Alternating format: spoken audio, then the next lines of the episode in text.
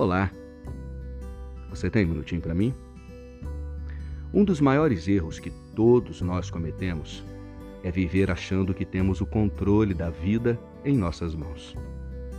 E aí, por conta disso, nós nos entristecemos, porque ao achar que temos o comando, acabamos fazendo muitas escolhas erradas.